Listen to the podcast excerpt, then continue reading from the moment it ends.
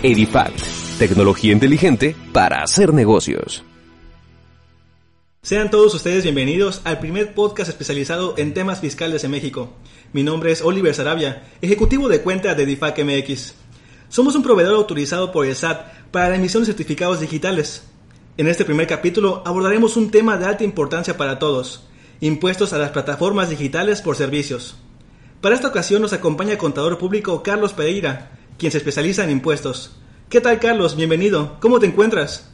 Bien, bien, buenas tardes Oliver. Pues aquí vamos a platicar acerca de un tema que aplica a personas físicas, y como sabemos pues son todas las personas que realizan actividades empresariales por enajenación de de bienes o prestaciones de servicios y está recién ya su, su entrada a vigor y obviamente toda la normatividad y todos los cambios que podía tener y si ha habido un poquito ahí de disgusto por pues, al final por los usuarios finales si se va a cobrar un nuevo impuesto o si es un nuevo impuesto pero ahorita abordaremos esos puntos. Excelente. En efecto, hace unas semanas se nos dio a conocer la noticia a través de diferentes medios, televisión, por correo, que a partir del 1 de junio se aplicará un impuesto especial a las plataformas que ofrecen streaming en México.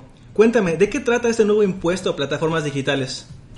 Sí, este, pues como sabemos o hemos leído o hemos oído, pues a finales de 2019 el Senado de la República aprobó una medida de grabar este, estos servicios con la tasa del 16% del IVA a todas las personas físicas que brinden servicios utilizando estas plataformas tecnológicas, que realmente son de personas morales que no residen en México, pero que ofrecen sus productos o servicios a través de este medio digital. A manera de ejemplo, podemos señalar Netflix, Uber, Mercado Libre, por mencionar algunos. En su momento se estipuló, como tú bien señalas, que esto comenzaría el primero de junio y ahora pues ya la fecha está pues, por llegar. Con ello vienen pues nuevas tarifas y este impuesto digital es un paso para adecuarse a este nuevo recurso de recaudación que ya también se ha implementado en otros países como Francia bajo la directriz de la Organización para la Cooperación y el Desarrollo Económico, que es del cual México eh, forma parte y es miembro. Entiendo. Entonces, ¿esto quiere decir que si entra en vigor el primero de junio, yo ya podré recibir en mi factura reflejado este impuesto? Sí, de hecho es uno de los cambios que hay, en tanto en resolución miscelánea como en la parte de, ley de impuesto al valor agregado, en el cual la persona física, y aquí sí te quiero hacer hincapié, solo podrán ser eh, deducibles de gasto las personas físicas que tributen y sea aplicable de acuerdo a su régimen no todas las personas físicas pueden ser deducibles de gasto. Ejemplo, una persona que esté eh, como asalariado o en el régimen de sueldos y salarios, pues este pago que comúnmente hacen en su casa o a lo mejor en un área que no necesariamente es estricto o es indispensable para su actividad, sería pues no deducible. Pero a lo mejor una persona que sí da en renta su vivienda a través de la aplicación, una persona que a lo mejor tiene un pequeño local y brinda algún servicio, no sé, un restaurante, los hoteles, algún lugar de, pues, no sé, una cafetería que no tiene es, Uber y da su servicio a través de eso, sí podrán ser deducibles solicitando este comprobante, que igual no va a contener las mismas características de un comprobante tendrán ciertas facilidades, pero deberá cubrir lo mínimo que pide este, la propia legislación para poder ser deducible. Pero de que tú ya puedes solicitar el comprobante a la persona, sí, eso sí ya es, ya es una realidad. Ok, nada más para puntualizar, en un entendido que nosotros como colaboradores de una empresa, eh, si yo cuento con Spotify, con Amazon Prime, con Netflix, yo no voy a poder ser deducible este impuesto, sin embargo, a lo mejor un doctor quien tiene un consultorio y en la parte de su recepción quizás tenga una pantalla para entretenimiento de las personas que están llegando, este doctor sí podrá ser deducible este mismo, así como las personas que tienen una propiedad en renta a través de una aplicación como lo es Airbnb, también podrá ser deducible este impuesto, pues esta plataforma como tal está generándose a raíz de este arrendamiento. ¿Es correcto esto? Así es, mucho tiene que influir en el régimen en el cual tributa la persona física. Al final las personas físicas utilizan estas aplicaciones que pues dan a estas personas morales que son residentes en México y a través de esto pues ellos pueden acercarse, brindar sus productos, sus servicios. Las personas que son quienes lo reciben que igual son personas físicas, sí podrán ser deducibles siempre y cuando en su régimen y su actividad pues sea necesario, sea indispensable que ellos pues ese servicio lo requieran. Como tú bien señalas, puede ser un doctor, a manera de ejemplo un pediatra que no pague Netflix y necesitas pues por las por el tipo de personas que ellos atienden, que son niños, pues algo que estén sentados en un área, una zona, que estén viendo alguna película, alguna serie, al menos un restaurante, un hotel que igual pues necesita poner una música o cierto lista de reproducción también, o a lo mejor puede ser igual este algún evento o alguna serie. Inclusive algunos este, restaurantes han hecho en su momento, estuvo muy famosa la serie de Juego de Tronos, pues convocaban a eso hacían inclusive alguna especie de promoción en el horario tal, eh, tal producto, tal platillo está en tanto de descuento. Entonces realmente sí pueden hacer deducible este gasto, solo y solo si tu actividad tiene relación. Pues si eres una persona que trabaja en una empresa, en una tienda o en cualquier otro lugar, pero estás como una persona asalariada, pues obviamente es algo no deducible, es un gasto que no podrías considerar como como deducción. Ok. ¿Sabes qué te quería platicar también? Debido a todo el tema de la contingencia sanitaria, el aislamiento, hay muchas especulaciones, muchas teorías conspirativas en referencia a que el gobierno está creando nuevos impuestos para recaudar eh, más, más recursos económicos. ¿Es esto cierto? ¿Realmente esto representa un nuevo impuesto?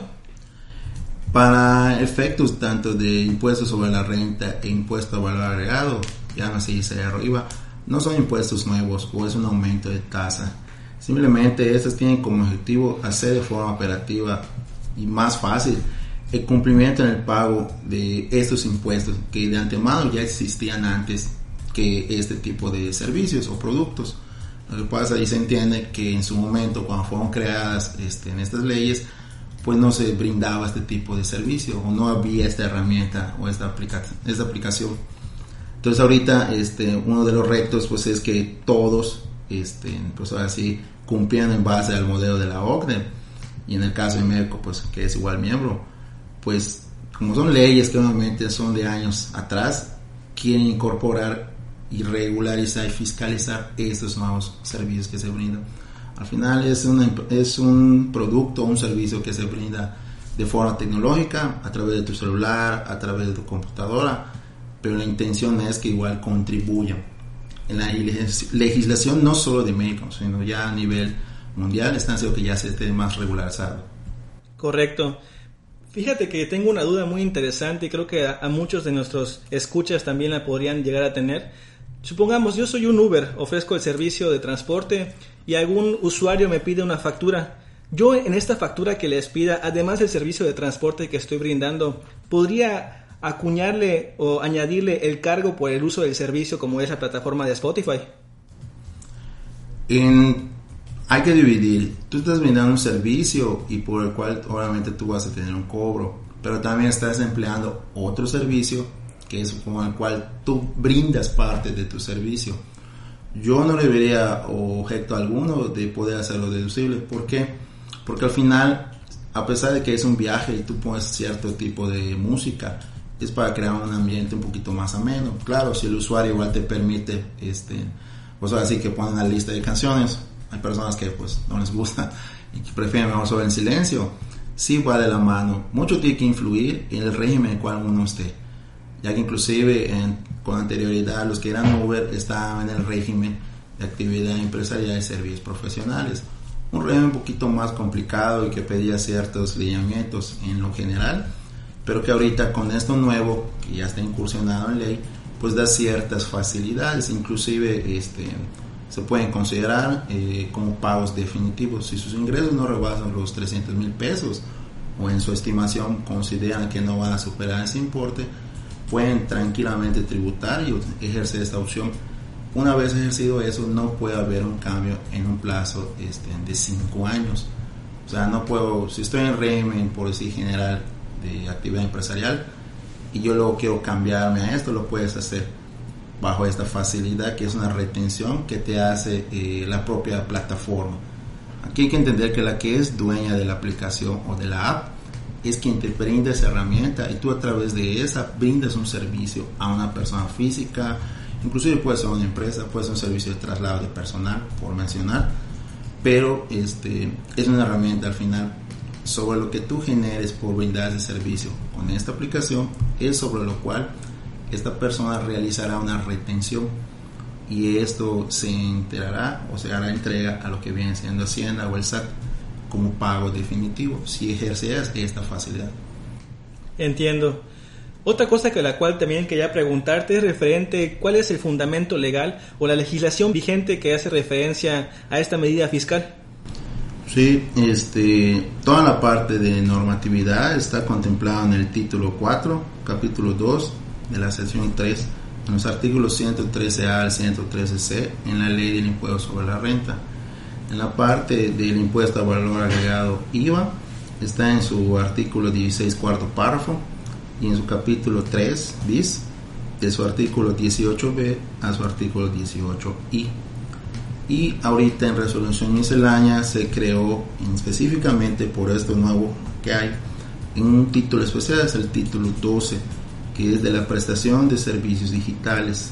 Tan es así, remarcan que son personas residentes en México, porque son extranjeros, que el capítulo 12.1 habla de los residentes en el extranjero que proporcionan servicios digitales. Todo este marco normativo son los que regulan lo que va a entrar el lunes primero de junio en todos los servicios o en la generación de bienes a través de estas plataformas digitales.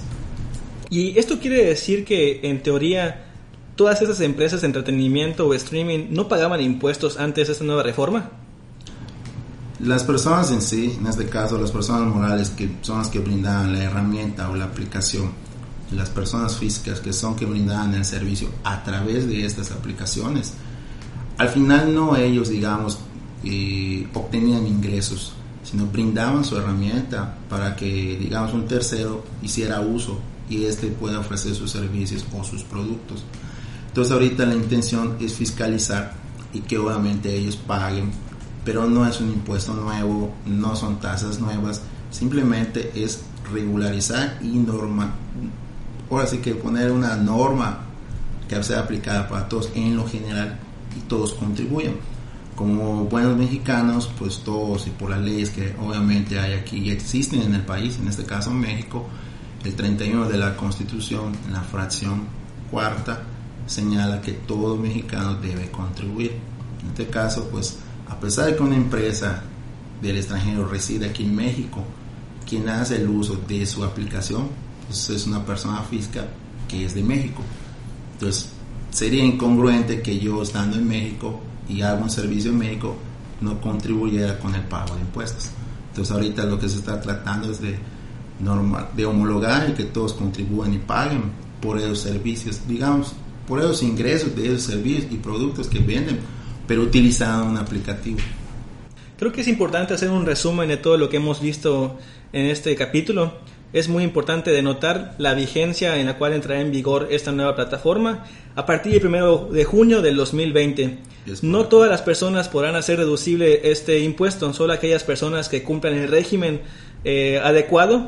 Es decir, si tú eres un asalariado, trabajas para alguna empresa, no podrás hacer deducible este impuesto a menos de que tu régimen lo permita. Y finalmente es importante denotar que no es un impuesto nuevo, es un impuesto que ya existía, ya se contemplaba en las leyes fiscales, sin embargo no había este avance tecnológico como plataformas de streaming y por consiguiente no había, eh, no se había considerado. Eh, ¿Quieres agregar algo más, Carlos? Pues simplemente eh, hay creo que ciertas empresas que algunos dicen que no va a haber incremento de sus cuotas. Uber me parece que es una de ellas Netflix creo que está metiendo ahí un, porcentaje en cuestión de la parte de IVA. Entonces, ahora sí hay que esperar a ver. Obviamente sabemos que la mayoría de los que tienen ese uso o esa este, herramienta para solicitar cierto producto o servicio, pues son la mayoría de las personas que pues están en sus casas, pero igual hay personas que pues tienen sus negocios y a ellos sí, sí les impactará en cierta forma y a las personas pues como un servidor y aquí como aquí mi estimado Oliver, pues sí incrementará un poquito en su bolsillo porque al final pues es un medio de, entretenimiento o es un medio de poder adquirir productos o servicios. Así es, Carlos. Pues te agradecemos mucho por asistir a este primer capítulo de DIFAC, nuestro primer podcast de temas fiscales en México. Eh, les recordamos ingresar a nuestra página en www.edifac.com.mx, donde podrán revisar los, servicios que ofrecemos como proveedor autorizado de emisión de certificados digitales. Si tienen alguna duda, no duden en escribirnos a nuestro chat. Podrán encontrar el WhatsApp en nuestra página digital. Sin más por el momento, les recuerdo mi nombre, Oliver Sarabia, ejecutivo de cuenta de Edifac MX. Muchas gracias. Somos Edifac, proveedores autorizados de certificación, facultado para operar a nombre del SAT. Contamos con más de 10 años de experiencia ofreciendo soluciones de facturación electrónica. Visite www.edifact.com.mx o llame al 01800 322 8872. Edifact, tecnología inteligente para hacer negocios.